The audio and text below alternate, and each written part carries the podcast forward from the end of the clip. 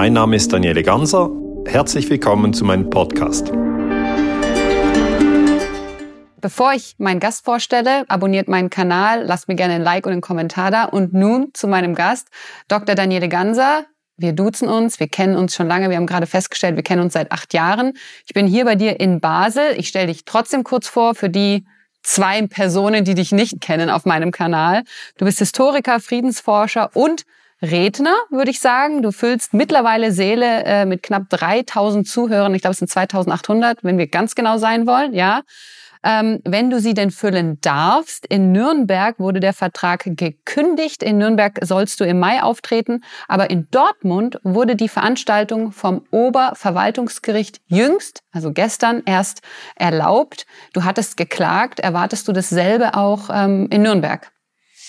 Ja, ähm, schön mit dir zu sprechen, Jasmin. Äh, die Sache in Dortmund war für mich richtig ähm, überraschend, weil ich halt ja schon lange Vorträge, äh, mehr als 900 Vorträge in meinem Leben gehalten.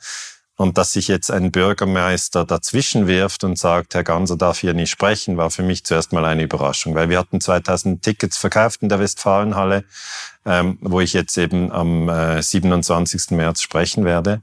Und dann hat der Bürgermeister gesagt, nein, darfst du nicht sprechen. Und ich war so überrascht und gedacht, ja, was, was hat der Bürgermeister damit zu tun? Weil der kommt ja gar nicht zum Vortrag. Ich gehe hin, die Leute, die Tickets gekauft haben, gehen hin. Äh, und dann hat mein Veranstalter, die NEMA GmbH, hat dann äh, mit der Westfalenhalle GmbH die Sache genauer angeschaut, weil der Bürgermeister hat Druck gemacht auf die Halle weil die Halle eben natürlich der Stadt gehört. Und das ist eben die Westfalenhalle GmbH, die den Vertrag unterzeichnet hat. Und dann hat eben die Halle den Vertrag gekündigt und dann hat mein Veranstalter gesagt, so geht das nicht. Also wenn wir einen Vertrag haben, legen wir ja Datum fest, äh, Vortragsthema, Referent, das ist alles schon seit Monaten festgelegt, da kann man nicht kurz vor dem Anlass alles kündigen. Und äh, dann äh, ging das zum äh, Verwaltungsgericht Gelsenkirchen und die haben gesagt, ja, äh, ganz hat recht, äh, es gibt keine Handhabe, hier einfach den Vertrag zu kündigen. Und dann, wo, das war ich auch überrascht, der Bürgermeister, Herr Westphal, wollte das nicht einsehen und ging noch in die nächste, ja, Instanz. In die nächste Instanz. Und das ist dann das Oberverwaltungsgericht genau. in Münster. Und, und das hat gestern entschieden, äh, dass ich den Vortrag halten darf am Montag. Und das ist halt, weißt du, Jasmin, das ist ein bisschen der Stress. Der Entscheid ist gestern und der Vortrag ist in zwei Tagen. Also es ist alles immer zeitlich sehr, sehr eng für die Menschen, die Tickets gekauft haben. Und in Nürnberg bin ich am 10. Mai, da haben wir jetzt noch ein bisschen mehr Zeit. Aber da bist du auch im Klagen. Ja, klar. Also Beziehungsweise werden, deine Veranstalter. Ja, ich selber klage überhaupt nie, weil ich bin auch gar nicht gerne mit Anwälten irgendwie und, und Richtern und so. Das mag ich nicht. Ich, ich bin Forscher. Ja, ich, ich will forschen, ich will meine, meine Forschung machen, aber ich habe eben einen Veranstalter und der wird auch schauen, dass wir in Nürnberg eigentlich die Sache prüfen lassen, ob eine solche Absage überhaupt zulässig ist, weil dort in Nürnberg hat auch der der Bürgermeister sich reingeworfen und wir, wir glauben, er hat überhaupt nicht das Recht dazu. Mhm. Ähm, das ist jetzt die große Frage, ob äh, die Veranstaltung dann in der Meistersingerhalle in Nürnberg eben im Mai stattfindet. Da haben wir ja Gott sei Dank, oder du oder deine Veranstaltung hat ja Gott sei Dank da noch ein bisschen Zeit. Ja, 10. Mai ist also jetzt nicht äh, sehr, sehr weit, aber die Leute haben schon Tickets gekauft und es ist einfach mühsam. Mhm. Ja, es ist ein mühsamer Prozess. Ähm, du hattest gerade gesagt, du klagst nicht gerne, du ähm, konzentrierst dich lieber auf deine Forschung. Nun ist es ja so, dass über dich in der letzten Zeit, es gibt viele Berichte über dich im, ähm, im Fernsehen, äh, viele, also im Verhältnis zu früher würde ich sagen. Und ich glaube, dass die mildeste Kritik ist umstrittener Historiker. Aber sogar daran nimmst du ja Anstoß, weil du hast getwittert, das ist, glaube ich, der jüngste Tweet, du schreibst, der Deutschlandfunk nennt mich einen, Zitat, umstrittenen Historiker. Schon wieder ein abwertendes Framing. Aber immerhin berichtet das Medium richtig, dass mein Vortrag in Dortmund stattfindet. So. Also du störst dich ja schon auch an dieser Bezeichnung umstrittener Historiker. Warum? Ja, klar, weil ich, man sagt ja nicht, das ist ein umstrittener Deutschlandfunk, ja. Der umstrittene Deutschlandfunk. Also manche würden das schon sagen. Manche nennen den Deutschlandfunk auch Staatsfunk. Okay, also gut, ich, ich finde das einfach schade, wenn man immer eine Wertung reinbringt. Man könnte einfach sagen, der Historiker Daniele Ganser darf in Dortmund auftreten. Aber findest du nicht, dass umstritten auch insofern passt, weil ja Leute deine Inhalte als strittig sehen? Also man kann natürlich das Wort stehen lassen. Es ist ja auch nicht das Schlimmste, sondern das Schlimmere war eigentlich, ähm, als ich gesagt habe, wir wurden zu den Terroranschlägen vom 11. September angelogen. Da hat man gesagt, ich bin Verschwörungstheoretiker. Ich bin aber weiterhin der Meinung, dass WTC 7 gesprengt wurde. Also da lasse ich mich nicht in die Ecke drängen. Dann das Zweite war ja 2014, habe ich gesagt, da hat es einen Putsch gegeben in der Ukraine. Victoria Newland, fuck the EU, also ein Putsch der USA. Und erst danach hat sich die Krim abgespalten, weil dann hat sich eben Putin äh, sozusagen Sevastopol, den Militärstützpunkt, gesichert. Und dann haben gesagt, Putin verstehe. Wobei, jetzt also, hast du gerade gesagt, die Krim hat sich abgespalten die Frage, ob das so unabhängig stattgefunden hat. Ja, also ich meine, ich, ich stimme ja auch zu, dass auf der Krim, jetzt sind wir schon beim, bei dem Inhalt, ja. darüber wollte ich gar nicht mit dir sprechen. Das geht sehr schnell. Ja, ich weiß, es geht sehr schnell. Und da, okay, weißt du was, wir an dieser Stelle, das ist ja auch die Sache, man, richt, ähm, man setzt sich ja mit dir auch nicht inhaltlich auseinander. Das ist schon auffällig. Also die ich. Leute, die zu den Vorträgen kommen und die Bücher kaufen, die setzen sich inhaltlich mit ja, mir aber die auseinander. Kritiker. Die Nehmen Kritiker wir mal die Kritiker. Na, die weil wenn ich jetzt, schimpfen nur. Äh, ja, weil ich würde auch mal gerne hier ein paar Headlines vorlesen, die hörst du bestimmt nicht gerne. Also die FAZ schreibt, der Star der Putin-Versteher. Hm. Das, das ZDF schreibt, umstrittener Historiker. Daniele, du, schon wieder umstritten. Ja, das habe ich gar nicht gelesen. Daniele Gansers gutes Geschäft mit den Mythen. Mythen. Ja, also Mythen ist etwas, was nicht stimmt, oder?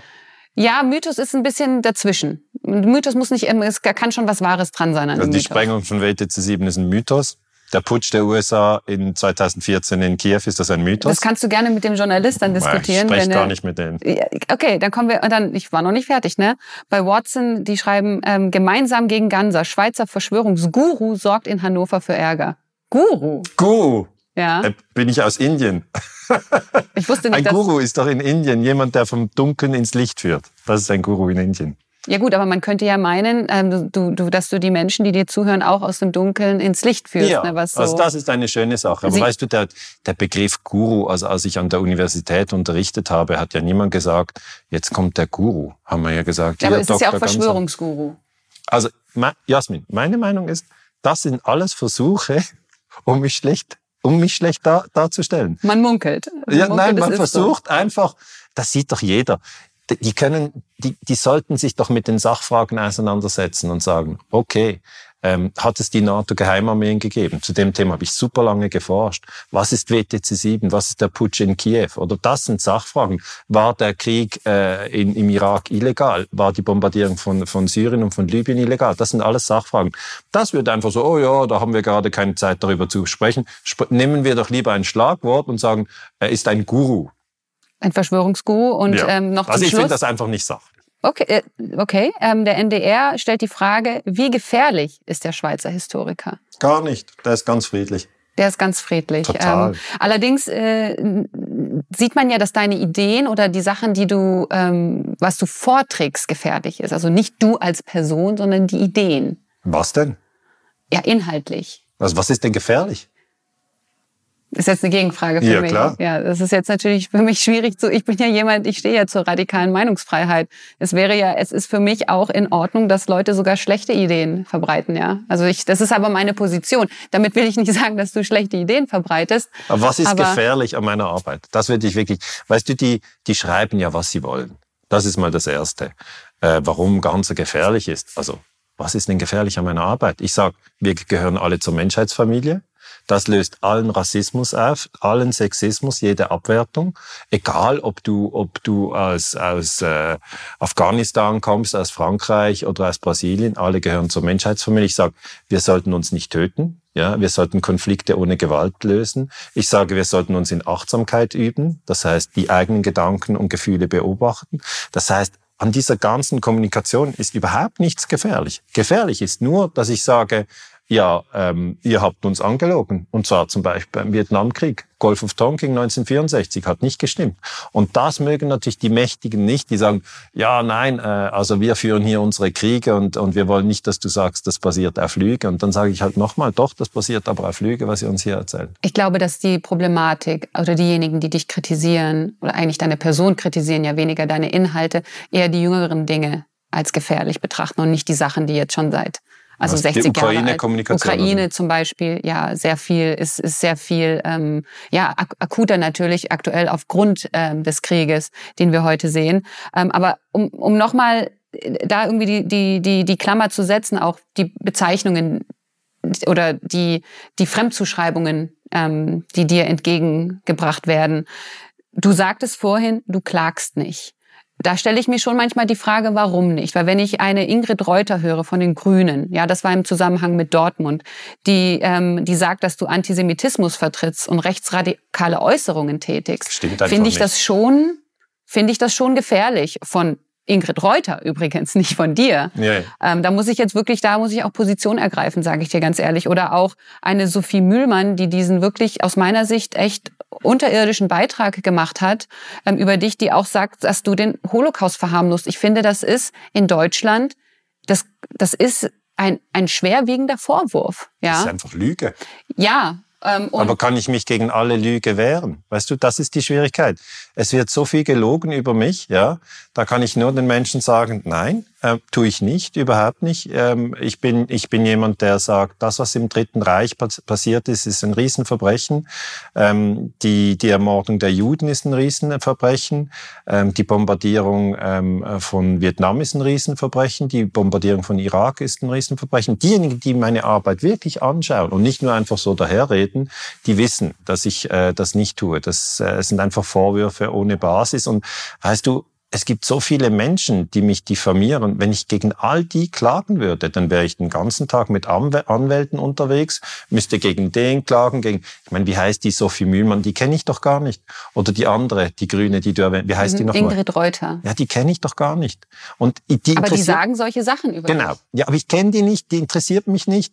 Es aber, es ist, aber es ist schon Rufmord. Ja, ja, Rufmord sagen. Ist es. Na, Und wie gesagt, diese Vorwürfe wiegen ja schwer. Ich meine, äh, das kann ein... Aber es ist einfach nicht wahr.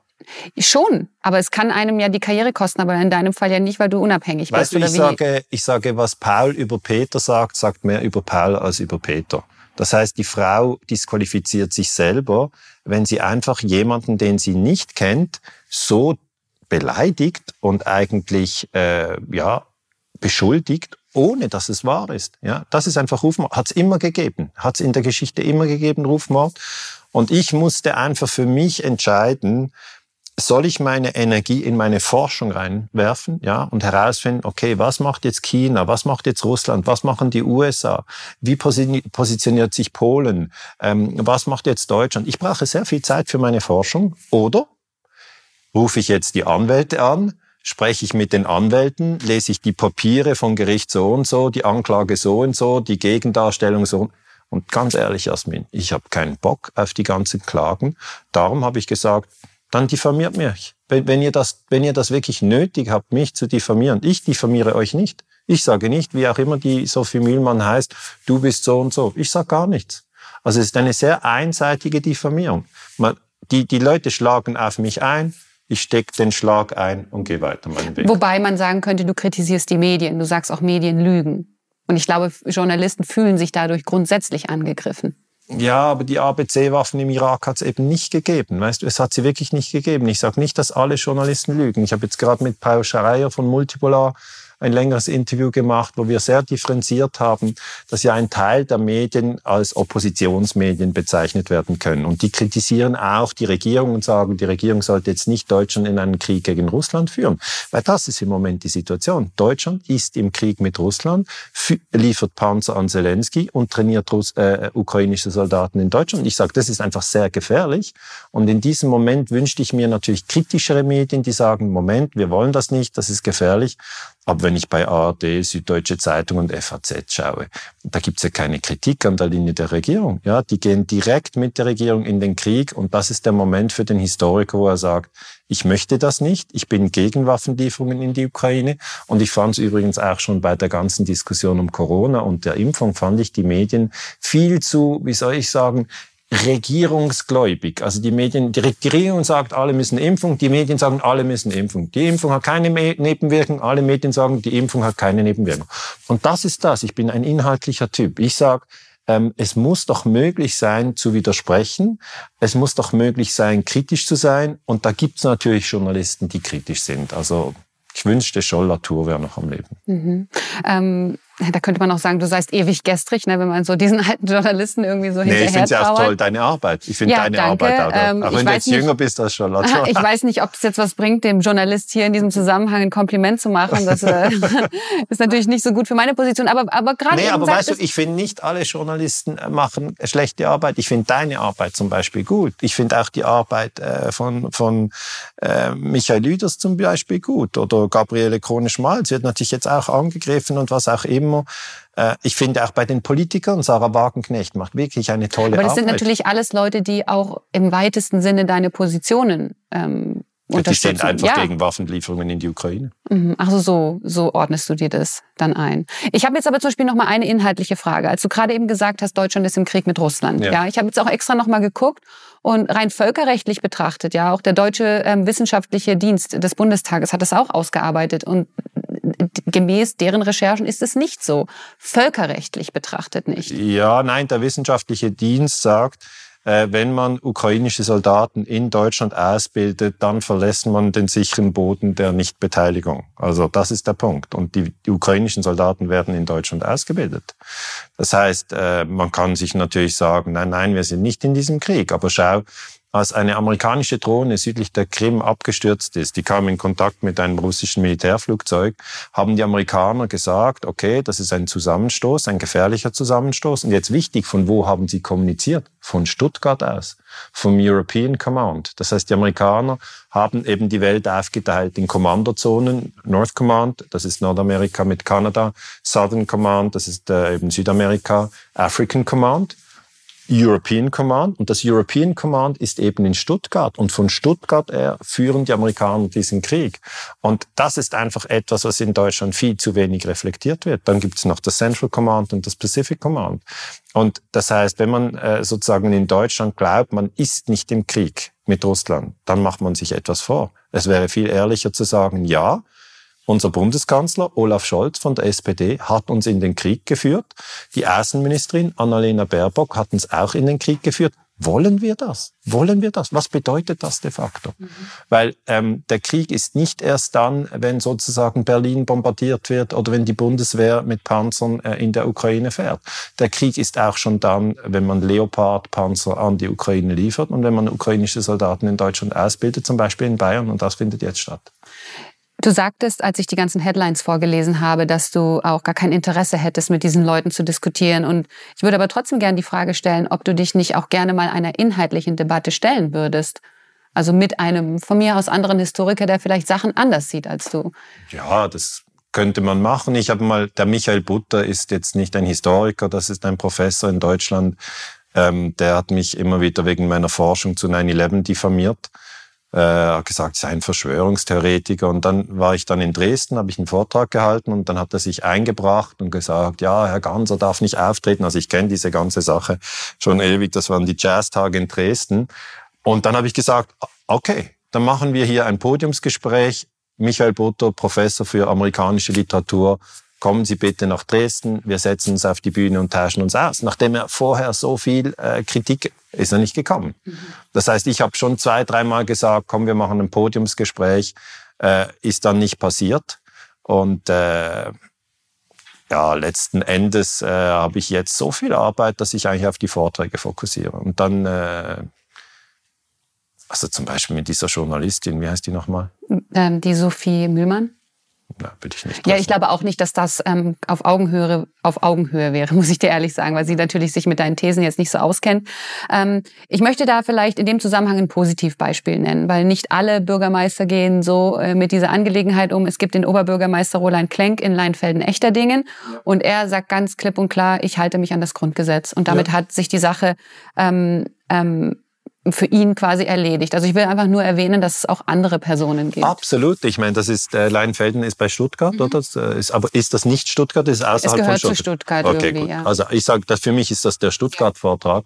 Und ich habe dann auch dieses Interview gesehen mit diesem, mit diesem Bürgermeister und ich finde einfach, der hat das super gemacht, weil er hat gesagt, erstens, Ganser kannte ich gar nicht. Ja, als die ganzen Fragen kamen, warum darf der hier auftreten, hat er gesagt, Daniele Ganser, ich kenne den Mann nicht. Und dann hat er eben genau das Richtige gemacht, weil er einen Stab hat, hat er gesagt, jetzt soll mein Stab ganzer Videos anschauen, ganzer Bücher anschauen und dann sollen die mir rapportieren, ob die irgendetwas gefunden haben, was irgendwie äh, sozusagen zur Gewalt aufruft oder irgendwie problematisch wäre.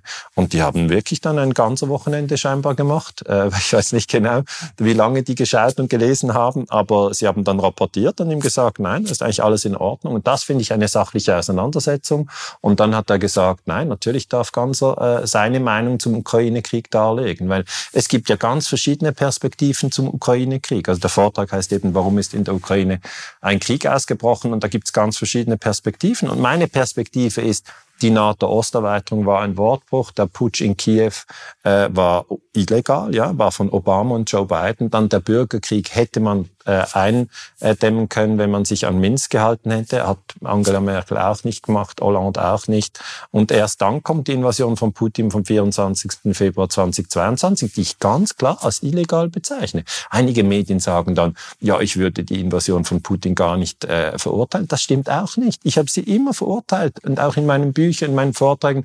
Aber die also weißt du, Jasmin, einige Journalisten schreiben wirklich im luftleeren Raum irgendetwas, was ihnen in den Sinn gekommen ist, was aber nicht wahr ist. Und da habe ich echt nicht die Möglichkeit, immer zu reagieren. Das kann ich einfach nicht. Das wäre zu viel. Weil sie schreiben ja jeden Tag irgendetwas Neues. Äh, und äh, die Möglichkeit wäre natürlich, dass ich mir jeden Tag alles äh, anlese, was dann T-Online zum Beispiel schreibt oder ZDF oder das kam auf dem NDR, der Norddeutsche Rundfunk. Nein, Nein, das mache ich nicht. Da gehe ich lieber Skifahren. Du musst dich ja auch nicht darum kümmern, weil du hast ja, ich nenne es jetzt mal eine kleine Ganser-Armee, die sich, ich weiß, du bist zwar Pazifist, eine Ganser-Armee, eine Ganser-Armee, die sich ja im Endeffekt auch ein bisschen darum kümmert. Ich sehe das ja auch auf Twitter, äh, wenn du etwas schreibst und du, die Kritiker tummeln sich natürlich unten in den Kommentaren. Ähm, es sind quasi deine Follower sozusagen, die sich ja für dich einsetzen. Das ist die Optimalsituation, ja. Also, dass du dich damit gar nicht also, auseinandersetzen also musst. Also optimal wäre, wenn, wenn ich überhaupt nicht so schräge Diffamierung hätte. Aber das ist quasi nicht möglich. In dem Gebiet, in dem du dich bewegst, ich denke, damit muss man, das gehört dazu. Also, wenn man internationale äh, Politik und, und Geschichtsschreibung macht, aber nenn mir zwei, drei andere Forscher, die auch internationale Politik und Geschichtsschreibung machen. Ja, genau, mhm. John Mearsheimer. Ja. Das ist der erste, der mir einfällt. Und wenn ich jetzt ein bisschen mehr Zeit hätte, würden ja. mir bestimmt noch ein paar andere einfallen. Ja, ja. Ähm, aber jetzt gerade ist Aber du willst eigentlich sagen, dass eigentlich äh, sozusagen Menschen mich verteidigen. Das stimmt. Ja. Dafür bin ich dankbar. Ja. Das sage ich an dieser Stelle. Danke an alle Menschen, die mich verteidigen. Und um da nochmal anzuknüpfen, auch an dieser, an dieser ganze Armee, wie ich sehe. Nein, es ist keine ganze Armee. nee, das musst du zurücknehmen. Das sind Menschen, die meine Vorträge schätzen, ja, die meine, die meine Videos schätzen. Das ist doch keine Armee. Nein, aber ich darf ja auch manchmal ein bisschen populistisch sein. Jedenfalls will ich auf die Frage hinaus, ob, ob du vielleicht auch erkennst oder ob es überhaupt so ist, ich stelle die Frage ganz offen, ob auch ein gewisser, ein gewisser Personenkult um dich auch entstanden ist. Nein. Mhm. Das, da bist du jetzt ganz bescheiden und sagst, nein, ich würde sagen, ja doch, in gewisser Weise schon, weil ähm, ich glaube, dass diese Inhalte, die du ähm, verbreitest, die Vorträge, die du hältst, sehr stark auch an deine Person geknüpft ist. Und ich sage das auch gar nicht kritisch. Ich will das auch gar nicht bewerten in dem Zusammenhang. Ich weiß, du guckst mich jetzt an und denkst, es ist irgendwie halt so eine negative... Nein, ich sag dir, sag, darf ich dir sagen, wie ich sehe? Sag, sag bitte. Die Menschen, die zu meinem Vortrag kommen, die finden diese Information interessant. Die kaufen nicht ein Buch, nur weil ich es danach nach dem Vortrag unterschreibe, sondern die lesen das Buch. Ich wage das doch sehr ähm, zu bezweifeln. Du also, glaubst, die lesen das Buch nicht? Natürlich lesen natürlich die lesen sie das Buch. Ja, aber, aber dann interessieren sie sich doch für die Inhalte. Aber ich glaube, es ist die Kombination. Ja, gut. Es ist die Kombination und auch, auch mit deiner sie sagen, sie sagen, die Inhalte sind interessant und viele sagen, sie erklären das in einer Art, dass es richtig interessant ist. Ja, der Vortrag hat, hat, hat es gibt immer wieder mal Späße im Vortrag. Es ist nicht langweilig, es ist spannend aufbearbeitet. Also das schon. Ja, ich hoffe schon, dass ich ein guter Vortragsredner bin. Aber ich glaube nicht, dass die Leute ähm, sozusagen wegen äh, Weißt du, dass es so etwas wie, wie ein Personenkult ist? Das ist es überhaupt nicht. Die Leute sind inhaltlich interessiert. Und das sind auch Leute, die hören sich ganz verschiedene Leute an. Und die sagen dann nicht, ich bin im, im Club hier und dort. Und das sind eigentlich in erster Linie Freidenker. Die brauchen überhaupt keinen Kult. Die das ist brauchen richtig. keine, Ich- keine Führungsinstanz oder Ich so. glaube, dass es eine Kombination ist aus verschiedenen Faktoren tatsächlich. Ja, ich bin ja ein großer Freund davon, die Dinge nicht nur monokausal, sondern multikausal zu sehen. ja, da liegst du sicher richtig. Ja, noch, noch eine Frage zum Schluss hätte ich äh, an dich. Du hast ja schon unglaublich viele Interviews gegeben, ähm, für die du auch heute teilweise kritisiert wirst in den Mainstream-Medien. Also zum Beispiel kürzlich da bei diesem WDR-Beitrag ging es darum, dass du ähm, vor Jahren, ich, das ist wirklich lange her, man hat es am Bild gesehen, ähm, dass du bei Kompakt-Magazin warst, zum Beispiel Mhm. beim Jürgen Elsässer Vor zehn Jahren. vor zehn Jahren, also wirklich lange her. Und da wollte ich dich einfach mal fragen, ähm, so ganz offen, ob du eigentlich auch mal bereut hast, dass du irgendwo im Interview warst. Ja, also dieses Interview, das war, war Jürgen Elsäss und Karl-Heinz Hoffmann. Das ist ein Rechtsextremer. Und das ist ein Rechtsextremer, der mein Buch NATO Geheimarmeen gelesen hat. Und hat er gesagt, zum Anschlag in München habe ich Ihnen noch ein paar äh, Details zu sagen. Terroranschlag in München 1980. Äh, Und Karl-Heinz Hoffmann war da in seinem ganzen Umfeld involviert. Und ich wollte einfach wissen, ja, was, was weiß er denn da noch? Und dann habe ich gesagt, wir können uns schon treffen, aber das muss gefilmt werden. Also ich treffe keinen Rechtsextremen einfach ohne Kamera. Und dann habe ich gesagt, er kann äh, eigentlich einen Journalisten stellen. Dann hat der Jürgen Elsässer von Compact Magazin gewählt und dann haben wir uns in Basel in einem Hotel getroffen und äh, das Interview wurde gefilmt. Aber in der ersten Frage schon, äh, ich habe ihm gesagt, ja gut, diese NATO-Geheimarmeen, ähm, äh, da gab es viele Rechtsextreme. Wen genau kennen Sie aus diesen ganzen Netzwerken? Hat er gesagt, diese äh, NATO-Geheimarmeen hat es nicht gegeben. Habe ich gedacht, ich, ich vergeude hier meine Zeit. Ich habe vier Jahre dazu geforscht. Ich weiß, dass es die NATO-Geheimarmeen gegeben hätte. Und da war so ein Moment, wo ich gedacht habe, hätte ich nie machen sollen. Den hätte ich nie treffen sollen. Das gibt's schon auch. Ähm, war vielleicht, dass ich jünger war. Jetzt bin ich 50, da war ich 40. Mit 40 habe ich gedacht, ich kann doch jeden treffen. Aber das Argument ist ja auch so komisch. Wenn ich einen Brasilianer treffe und mit ihm diskutiere, äh, kann man nicht danach sagen, ja, Ganser ist ein Brasilianer. Treffe ich einen Rechtsextremen und diskutiere mit ihm, dann schreiben die Leute, Ganser ist rechtsextrem. Die verstehen ja die Arbeit des Historikers nicht. Der Historiker trifft verschiedene Menschen. Und ich bin ja auch einer, der, ähm, der gerne verschiedene Meinungen äh, austauscht. Ich glaube, ich kann mich sogar erinnern, einmal haben wir über Elektromobilität diskutiert. Ja. Da hast du auch, du hast da nicht gesagt ganzer Armee, aber du hast dich schon gegen Elektromobilität gestellt. Du hast gesagt, ja, das findest du nicht gut.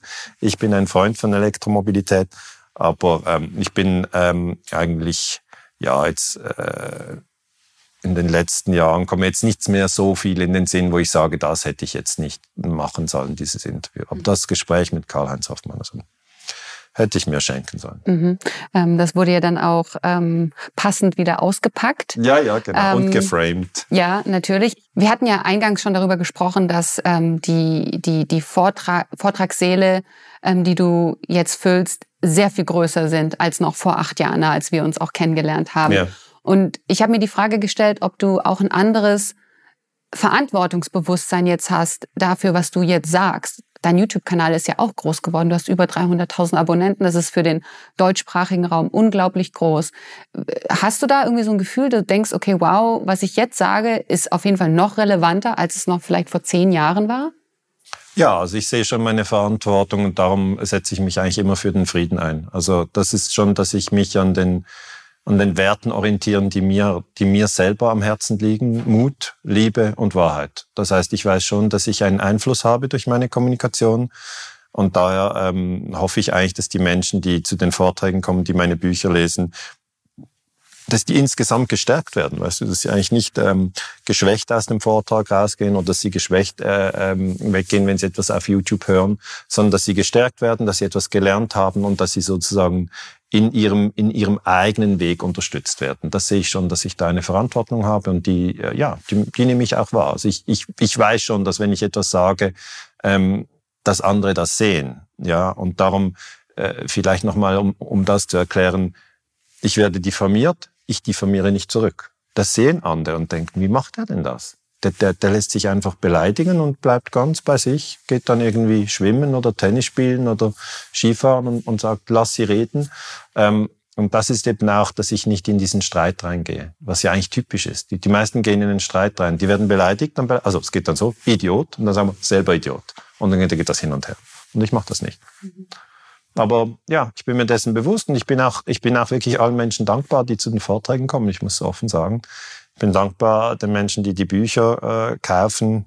Ähm, Das Buch Illegale Krieg ist mehr als 100.000 Mal verkauft. Das Buch äh, Imperium USA, das Neue, ist jetzt fast bei 100.000 Mal. Das ist nicht einfach normal für einen Historiker. Weißt du, die normal ist ein Historiker, wenn er 10.000 Bücher verkauft, ist er froh. Und wenn 200 Leute zum Vortragen kommen, ist er froh. Und das hat jetzt bei mir ganz andere Dimensionen erreicht. Und ja, da ist auf jeden Fall eine Verantwortung, die ich auch wahrnehme. Mhm. Ja, interessant. Ähm, danke auf jeden Fall äh, für das äh, Gespräch und für alle Leute, die äh, deine Vorträge sich noch anschauen möchten. Es gibt noch einige Tickets, Tickets an, in verschiedenen Locations. Die finden alle Informationen auf deiner Webseite. Ich verlinke das gerne unten in der, in der Beschreibung und sage nochmal Dankeschön.